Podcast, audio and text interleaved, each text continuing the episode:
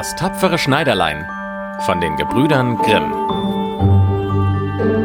An einem Sommermorgen saß ein Schneiderlein an seinem Tisch am Fenster, war guter Dinge und nähte aus Leibeskräften. Da kam eine Bauersfrau die Straße herab und rief, Gutes Mus zu verkaufen! Gutes Mus zu verkaufen! Das klang dem Schneiderlein lieblich in den Ohren.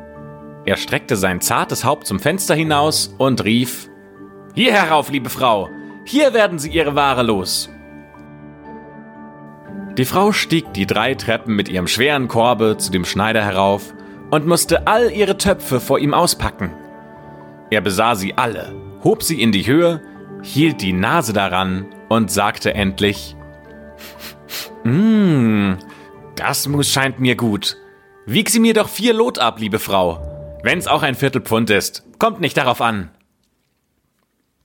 Die Frau, welche gehofft hatte, einen guten Absatz zu finden, gab ihm, was er verlangte, ging aber ganz ärgerlich und brummig fort. Nun, das Mus soll mir Gott gesegnen, rief das Schneiderlein, und soll mir Kraft und Stärke geben, holte das Brot aus dem Schrank, schnitt sich ein Stück über den ganzen Leib und strich das Mus darüber. Das wird nicht bitter schmecken, sprach er. Aber erst will ich den Wams fertig machen, bevor ich abbeiße. Er legte das Brot neben sich, nähte weiter und machte vor Freude immer größere Stiche. Indes stieg der Geruch von dem süßen Mus hinauf an die Wand, wo die Fliegen in großer Menge saßen, so dass sie herangelockt wurden und sich scharenweis darauf niederließen. Ei, wer hat euch denn eingeladen? sprach das Schneiderlein und jagte die ungebetenen Gäste fort. Die Fliegen aber verstanden kein Deutsch, ließen sich nicht abweisen, sondern kamen in immer größerer Gesellschaft wieder. Da lief dem Schneiderlein endlich, wie man sagt, die Laus über die Leber. Es langte aus seiner Hölle nach einem Tuchlappen und Euch will ich's geben, schlug es unbarmherzig drauf. Als es abzog und zählte, so lagen nicht weniger als sieben vor ihm tot und streckten die Beine. Bist du so ein Kerl? sprach er und musste selbst seine Tapferkeit bewundern. Das soll die ganze Stadt erfahren. Und in der Hast schnitt sich das Schneiderlein einen Gürtel, nähte ihn und stickte mit großen Buchstaben darauf sieben auf einen Streich. Ei, was Stadt, sprach er weiter, die ganze Welt soll's erfahren und sein Herz wackelte ihm vor Freude wie ein Lämmerschwänzchen. Der Schneider band sich den Gürtel um den Leib und wollte in die Welt hinaus, weil er meinte, die Werkstätte sei zu klein für seine Tapferkeit. Bevor er abzog, suchte er aber im Haus herum, ob nichts da wäre, was er mitnehmen könnte.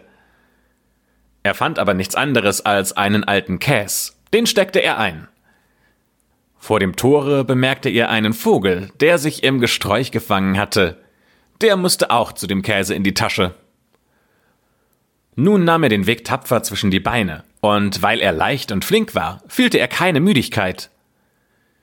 Der Weg führte ihn auf einen Berg, und als er den höchsten Gipfel erreicht hatte, so saß da ein gewaltiger Riese und schaute sich ganz gemächlich um. Das Schneiderlein ging beherzt auf ihn zu, redete ihn an und sprach Guten Tag, Kamerad. Gell, du sitzt da und besiehst dir die weitläufige Welt. Ich bin eben auf dem Weg dahin und will mich versuchen. Hast du Lust mitzugehen? Der Riese sah den Schneider verächtlich an und sprach Du Lump, du miserabler Kerl. Das wäre, antwortete das Schneiderlein, knöpfte den Rock auf und zeigte dem Riesen den Gürtel.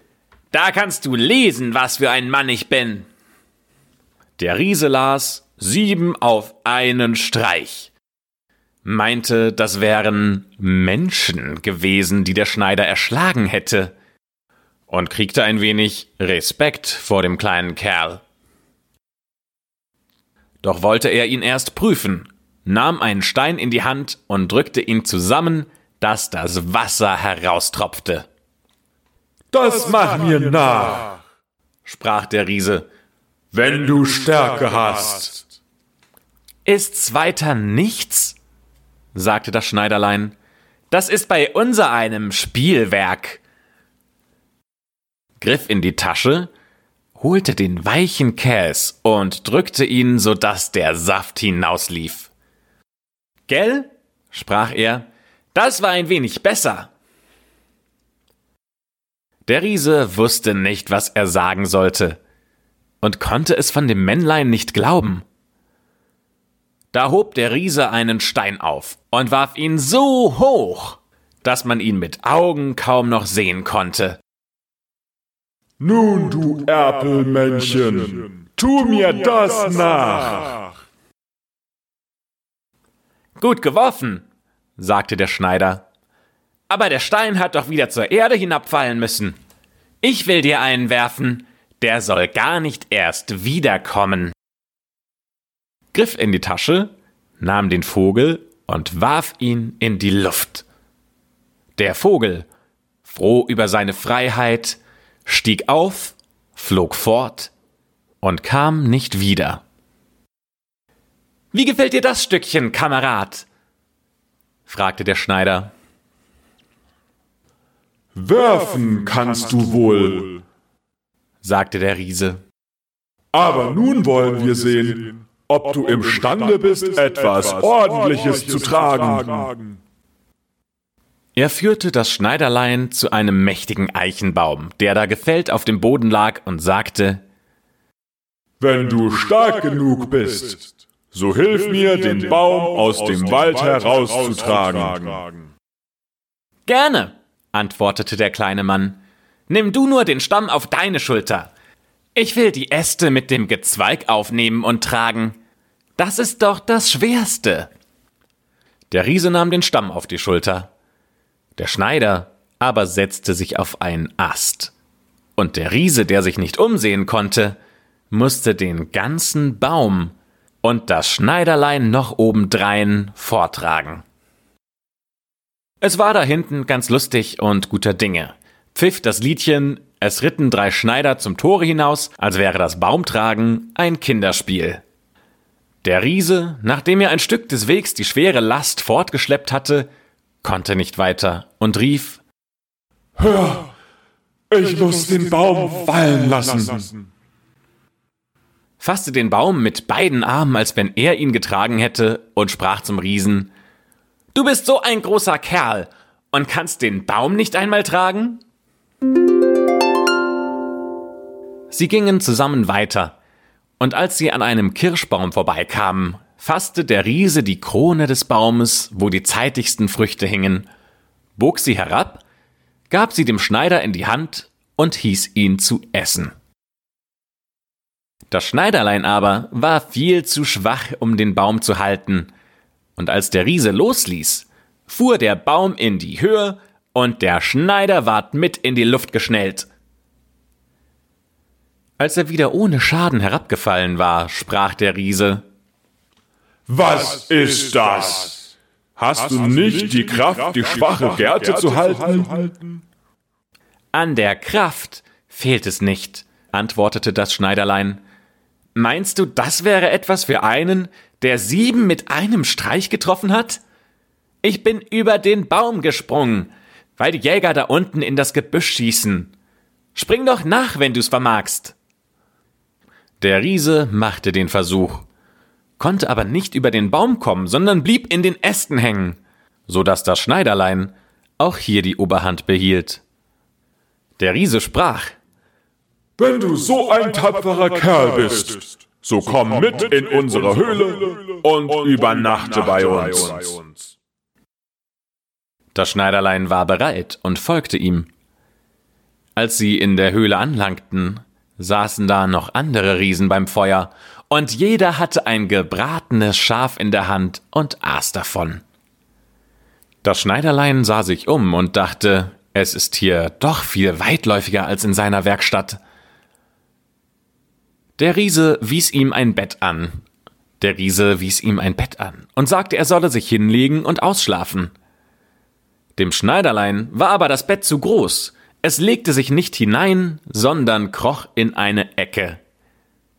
Als es Mitternacht war und der Riese meinte, das Schneiderlein läge in tiefem Schlafe, so stand er auf, nahm eine große Eisenstange und schlug das Bett mit einem Schlag durch und meinte, er hätte dem Grashüpfer den Gar ausgemacht. Mit dem frühesten Morgen gingen die Riesen in den Wald und hatten das Schneiderlein ganz vergessen. Da kam es auf einmal ganz lustig und verwegen dahergeschritten. Die Riesen erschraken, fürchteten, es schlüge sie alle tot und liefen in einer Hast fort. Das Schneiderlein zog weiter, immer seiner spitzen Nase nach. Nachdem es lange gewandert war, kam es in den Hof eines königlichen Palastes. Und da es Müdigkeit empfand, so legte es sich ins Gras und schlief ein. Während es da lag, kamen die Leute, betrachteten es von allen Seiten und lasen auf dem Gürtel Sieben auf einen Streich. Ach, sprachen sie, was will der große Kriegsheld hier mitten in Frieden? Das muss ein mächtiger Herr sein. Sie gingen und meldeten es dem König und meinten, wenn Krieg ausbrechen sollte, wäre das ein wichtiger und nützlicher Mann, den man um keinen Preis fortlassen dürfte. Dem König gefiel der Rat, und er schickte einen von seinen Hofleuten an das Schneiderlein ab, der sollte ihm, wenn es aufgewacht wäre, Kriegsdienste anbieten. Der Abgesandte blieb bei dem Schläfer stehen, wartete, bis er seine Glieder streckte und die Augen aufschlug, und dann brachte er seinen Antrag vor. Eben deshalb bin ich hierher gekommen, antwortete das Schneiderlein. Ich bin bereit, in die Dienste des Königs zu treten. Also ward er ehrenvoll empfangen und ihm eine besondere Wohnung angewiesen.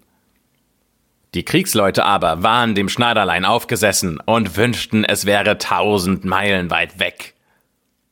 Was soll daraus werden? sprachen sie untereinander. Wenn wir Zank mit ihm kriegen und er haut so zu, so fallen auf jeden Streich sieben. Das kann unser einer nicht bestehen. Also fassten sie einen Entschluss, begaben sich allesamt zum König und baten um ihren Abschied. Wir sind nicht gemacht, sprachen sie, neben einem Mann auszuhalten, der sieben auf einen Streich schlägt.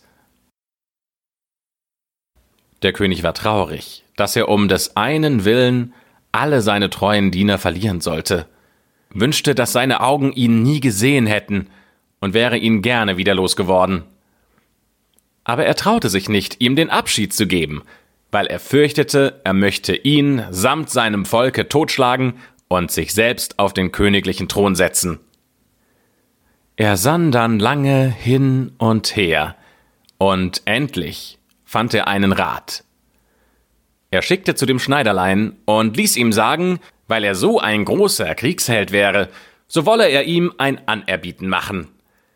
In einem Walde seines Landes, da hausten zwei Riesen, die mit Rauben, Morden, Sengen und Brennen großen Schaden stifteten.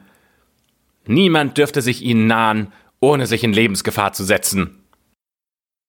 Wenn er diese beiden Riesen überwände und tötete, so wolle er ihm seine einzige Tochter zur Gemahlin geben und das halbe Königreich zur Ehesteuer. Auch sollen hundert Reiter mitziehen und ihm Beistand leisten. Das wäre etwas für einen Mann, wie du es bist, dachte das Schneiderlein, eine schöne Königstochter und ein halbes Königreich. Das wird einem nicht alle Tage angeboten. Oh ja, gab er zur Antwort, die Riesen will ich schon bändigen und habe die hundert Reiter dabei nicht nötig. Wer sieben auf einen Streich trifft, der braucht sich vor zweien nicht zu fürchten. Das Schneiderlein zog aus, und die hundert Reiter folgten ihm. Als es zu dem Rand des Waldes kam, sprach es zu seinen Begleitern Bleib nur hier halten, ich will schon alleine mit den Riesen fertig werden. Dann sprang er in den Wald hinein und schaute sich rechts und links um. Über ein Weilchen erblickte er beide Riesen. Sie lagen unter einem Baume und schliefen und schnarchten dabei, dass sich die Äste auf und niederbogen. Das Schneiderlein, nicht faul, las beide Taschen voll Steine und stieg damit auf den Baum. Als es in der Mitte war, rutschte es auf einen Ast, bis es gerade über die Schläfer zu sitzen kam, und ließ dem einen Riesen einen Stein nach dem andern auf die Brust fallen. Der Riese spürte lange nichts. Doch endlich wachte er auf, stieß seinen Gesellen an und sprach Was schlägst du mich? Du träumst, sagte der andere. Ich schlage dich nicht. Sie legten sich wieder zum Schlaf. Da warf der Schneider auf den zweiten einen Stein herab. Was soll das? Rief der andere. Warum wirfst du mich? Ich werfe dich nicht, hm, antwortete der erste und brummte. Sie zankten sich eine Weile herum, doch weil sie müde waren, ließen sie's gut sein, und die Augen fielen ihnen wieder zu. Das Schneiderlein fing sein Spiel von neuem an, suchte die dicksten Steine aus und warf ihn dem ersten Riesen mit aller Gewalt auf die Brust. Das ist zu arg, schrie er, sprang wie ein Unsinniger auf und stieß seinen Gesellen wieder den Baum, dass dieser zitterte.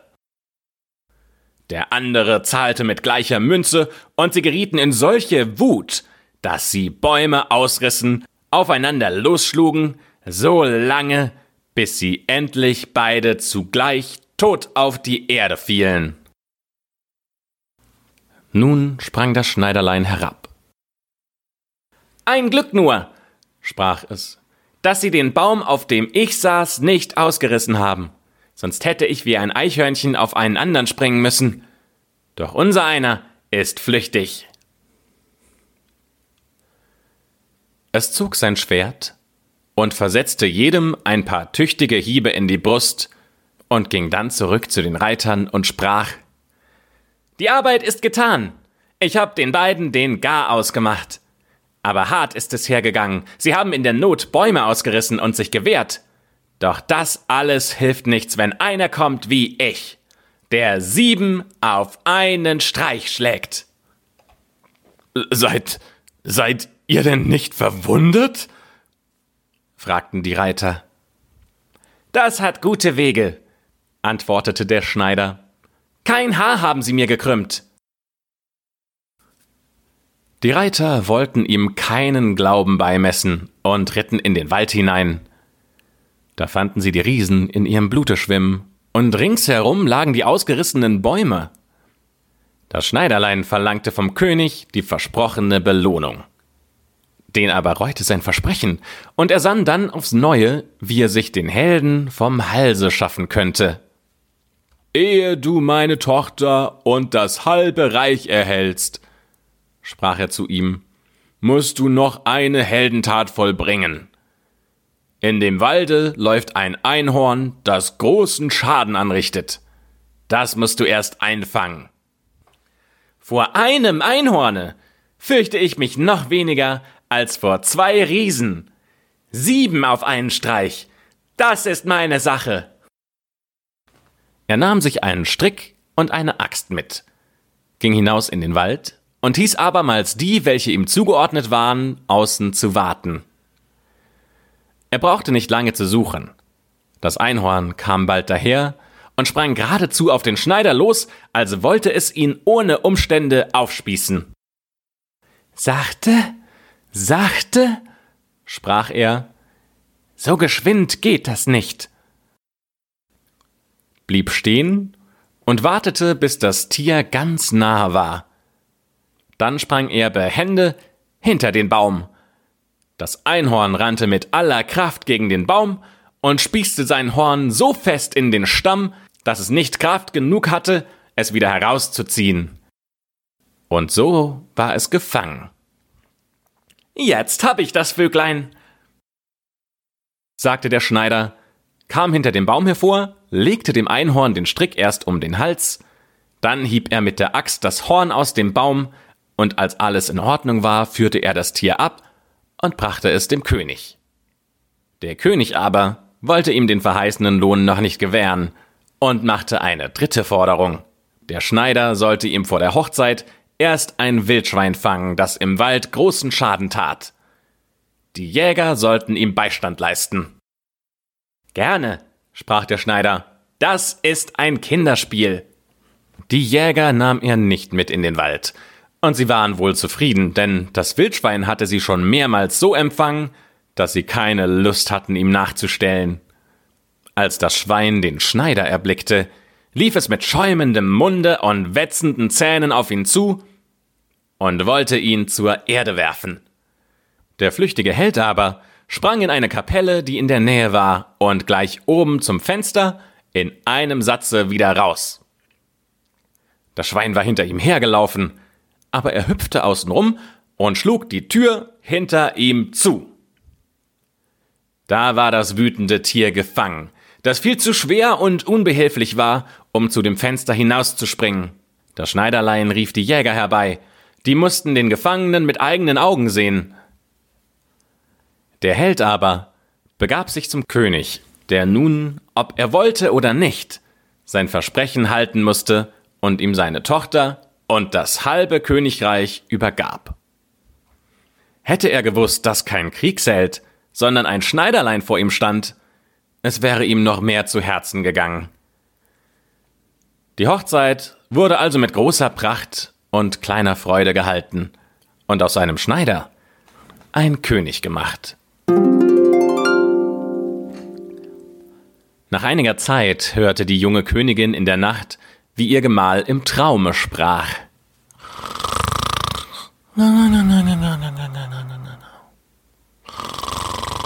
Junge, mach mir den Wams und flick mir die Hosen. Oder ich will dir die Elle über die Ohren schlagen. Da merkte sie, in welcher Gasse der junge Herr geboren war, klagte am andern Morgen ihrem Vater das Leid und bat, er möchte ihr von dem Manne helfen, der nichts anderes als ein Schneider wäre. Der König sprach ihr Trost zu und sagte Lass in der nächsten Nacht deine Schlafkammer offen. Meine Diener sollen außen stehen und wenn er eingeschlafen ist, hineingehen, ihn binden, auf ein Schiff tragen und in die weite Welt hinausführen. Die Frau war damit zufrieden, aber des Königs Waffenträger, der alles mit angehört hatte, war dem jungen Herrn gewogen und hinterbrachte ihm den ganzen Anschlag, dem Ding will ich einen Riegel vorschieben, sagte das Schneiderlein.